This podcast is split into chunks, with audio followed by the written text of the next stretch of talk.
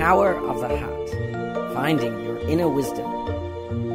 The power of the heart, finding the power of the heart. The power of Power the of heart. the heart. Power of the heart. 让我们寻回心的力量。The Power power of of the the heart.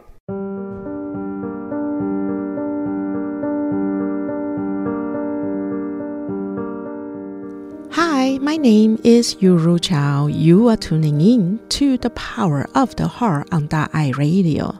Thank you for joining us today. Dharma Master De Shu, thank you too for joining us. How do we create a better tomorrow? rebuilding society with love and selfless giving. It's truly frightening to see unrest in society. In July of 2021, unrest broke out in South Africa, which led to riots and looting. Tzu volunteers there were also affected. One volunteer's factory was looted and burned, while another volunteer store was also looted. All the hard work they had put into their business was destroyed.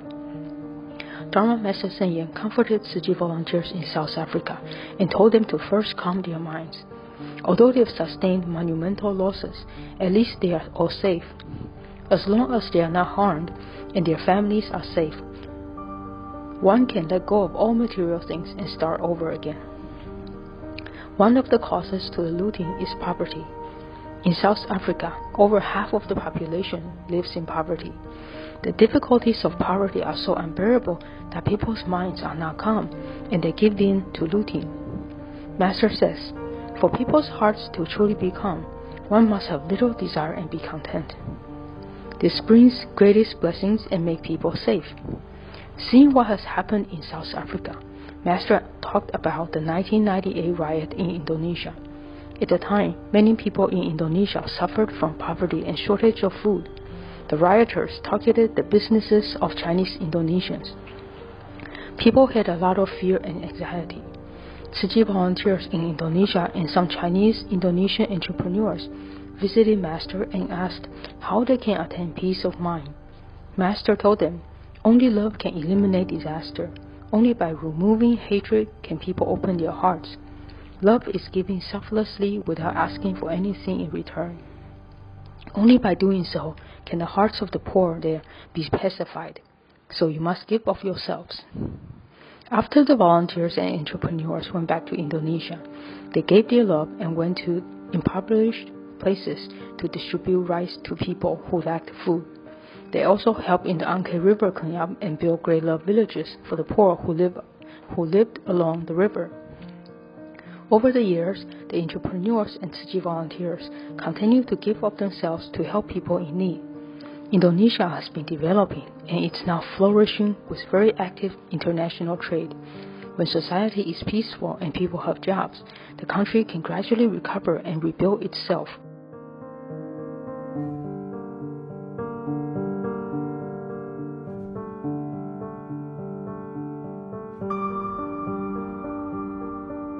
Dharma Master De Shu has graciously typed up her sharing in text and put it online.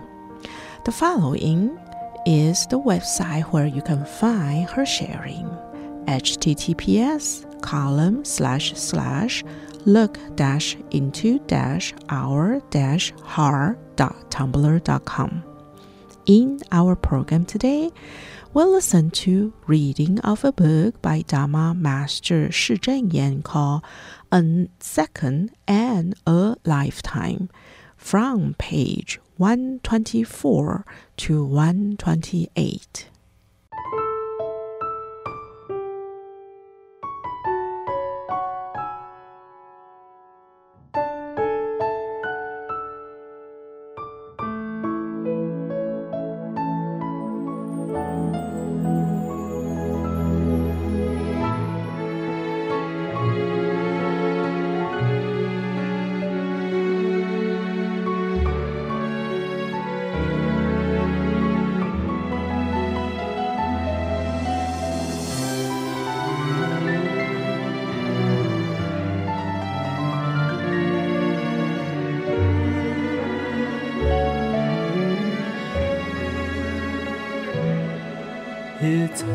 To say what life may bring, it's over soon.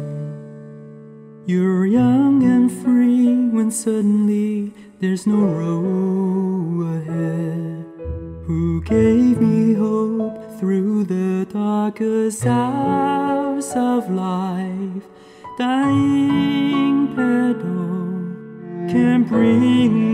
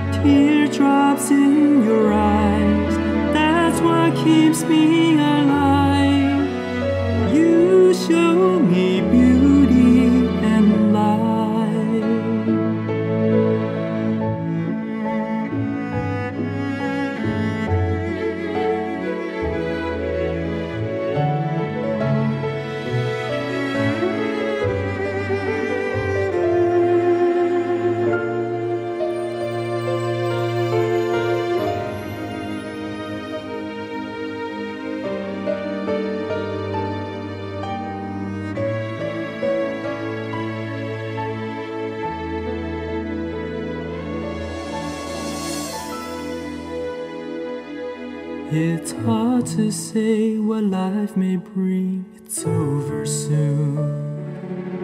You're young and free when suddenly there's no road ahead. Who gave me hope through the darkest hours of life? Dying pedal can bring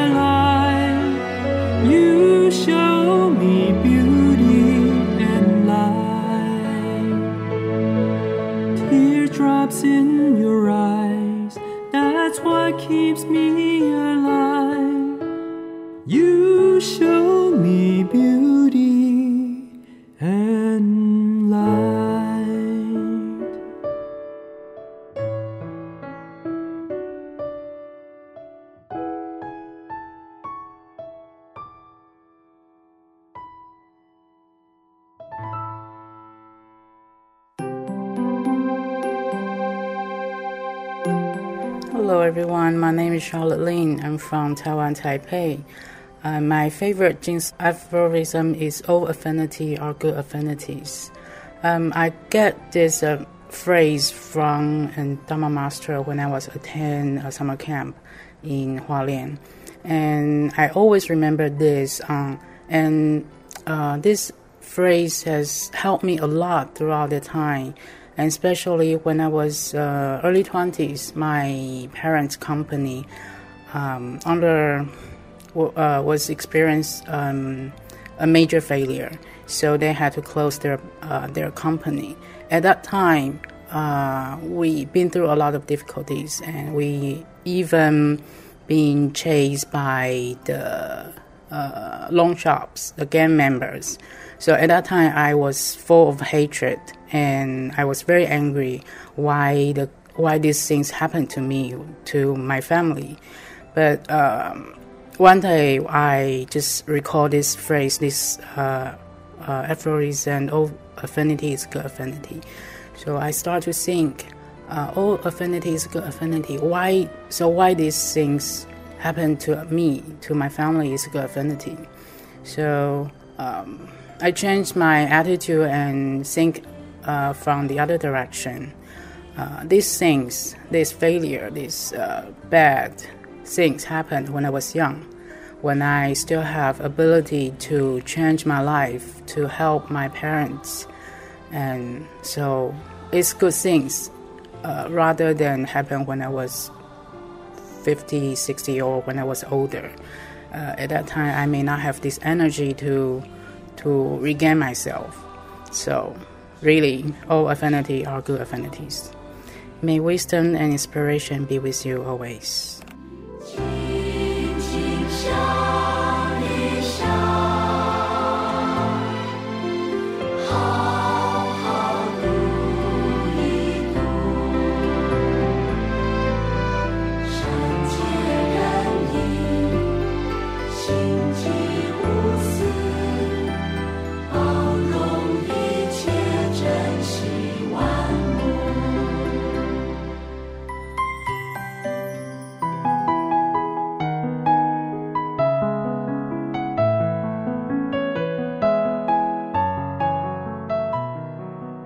Welcome back to The Power of the Heart.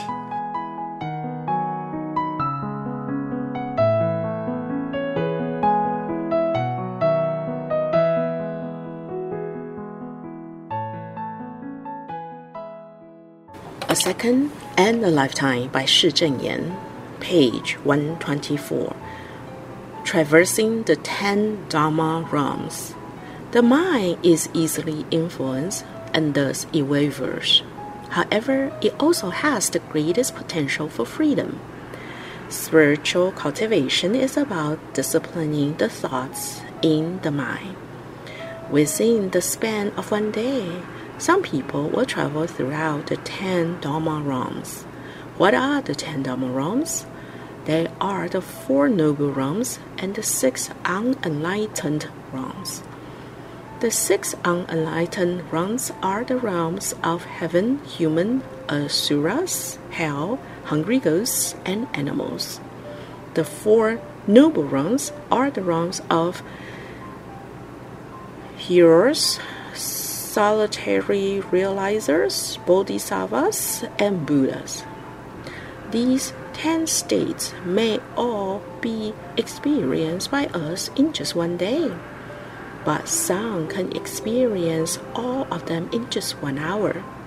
For instance, when we see sentient beings in need who are suffering, we immediately give rise to compassion and the desire to help them.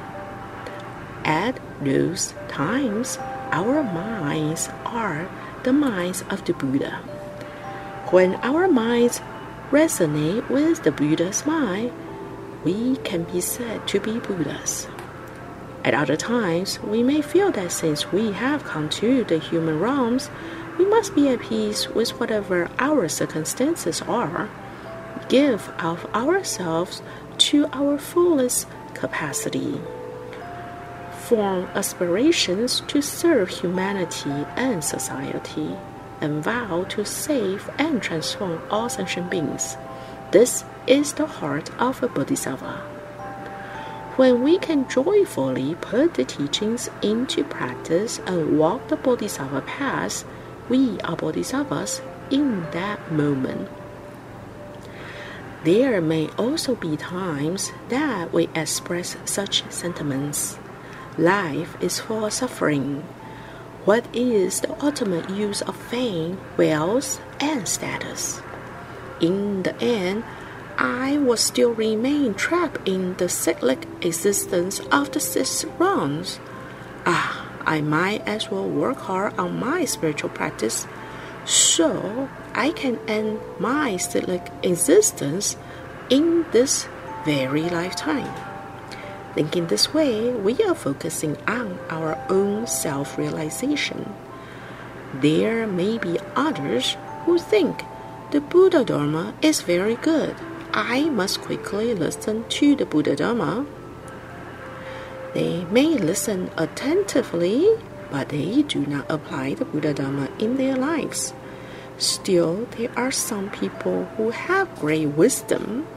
They attain great realizations about impermanence just by observing the changes in the four seasons on earth or how things change in this world. Although these people have the gift of being able to comprehend and realize many teachings, the teachings that are realized are limited to self realization. They are unable to awaken others. These are the states of hearers and solitary realizers. The states of the Buddha, Bodhisattva, hearers, and solitary realizers make up the Four Noble Realms. Buddhas and Bodhisattvas are able to benefit all sentient beings, so they are more advanced in their realizations than the hearers or solitary realizers who are attached to self realizations and self liberation. Then there are the six unenlightened realms the realms of heaven, human, asura, animals, hell, and hungry ghosts. The first is the heaven realm. Those who practice good deeds joyfully will reap the uh, rewards of their kind acts. Residing in the heaven realms is the blessing enjoyed by those replete with the ten good deeds as long as we are doing good right now in this present life, we feel very happy as if living in a heaven realm. In this way, this present life is like life in heaven. In the human realm, there is happiness as well as affliction. That is, there is a mix of suffering and joy. If our present state of mind is both joyful and worried, with both suffering and happiness, then we are living in the human realm. Next is the state of asuras. We may have just given rise to a heart of compassion, a heart of the Buddha, but as soon as we encounter circumstances that are challenging, we begin to lose our temper. In this way, we fall immediately from a state approaching Buddhahood into the state of an asura. Next is the hell realm. Hell is formed by committing the ten evil deeds. Although people may commit the ten evil deeds, as long as they still hold a few good thoughts in their minds, they will still have the causes and conditions to attain liberation. Once they have exhausted the evil retributions in hell.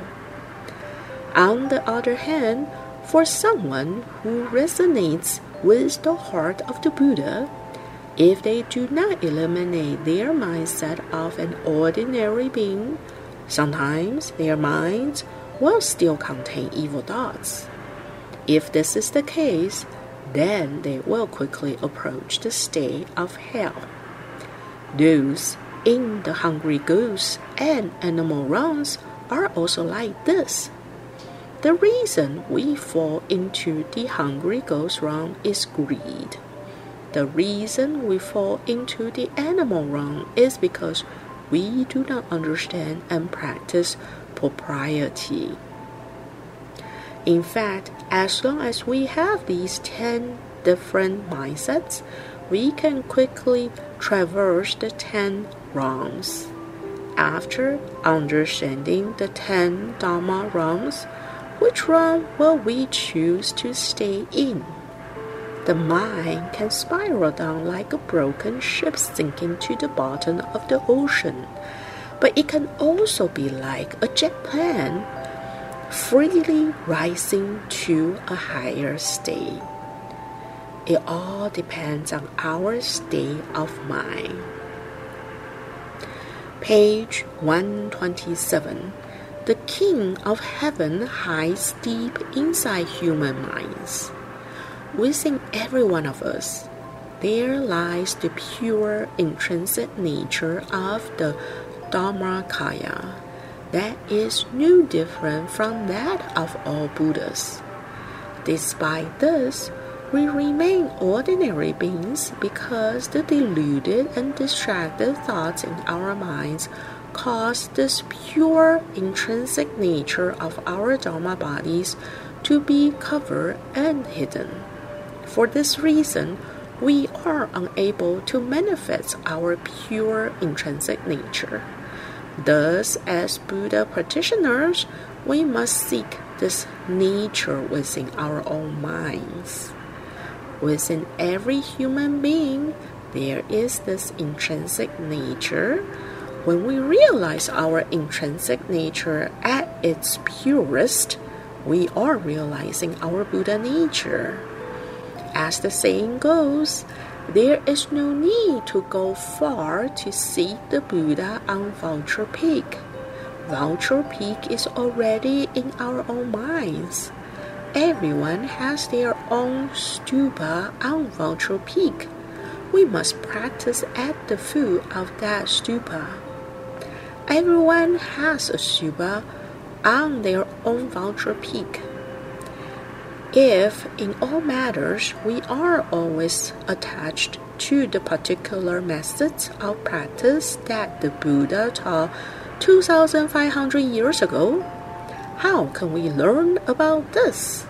In the Buddhist sutras, there is a story on the King of Heaven. The King of Heaven told the Buddha, Venerable Buddha, in the human realms now, there are many people looking for me. I want to play a game of hide and seek with them, but I do not know where I should hide to not be found. Should I hide over the horizon or across the ocean?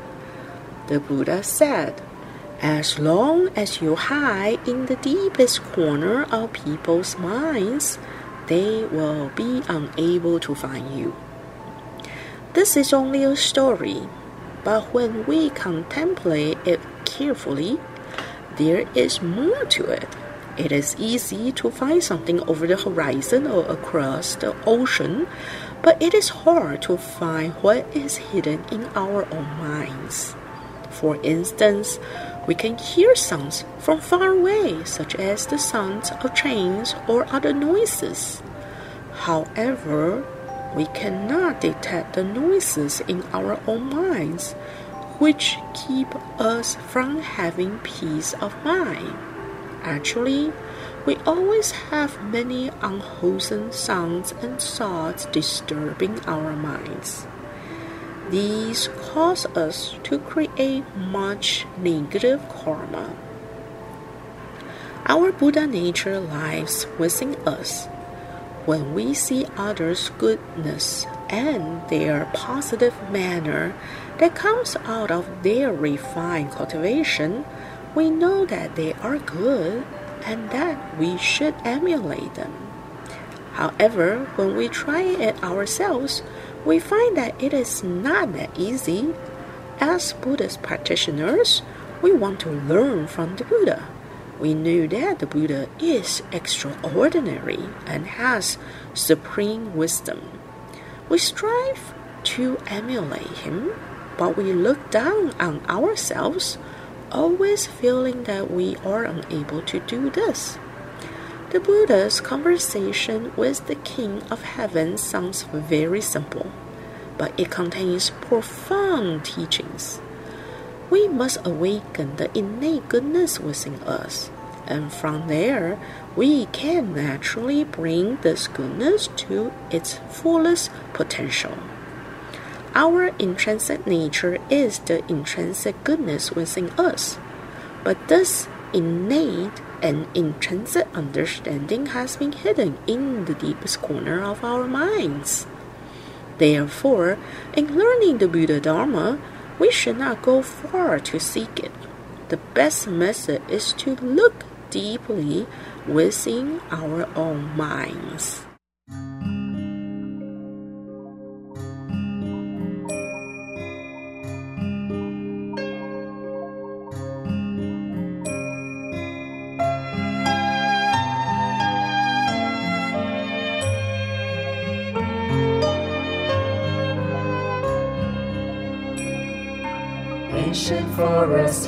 each new trees to respect and love their roots, honoring mom and dad. We find our branches full with fruits.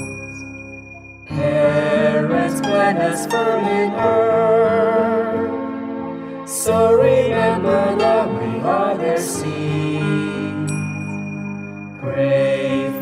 we shall be for birth. Thank him every we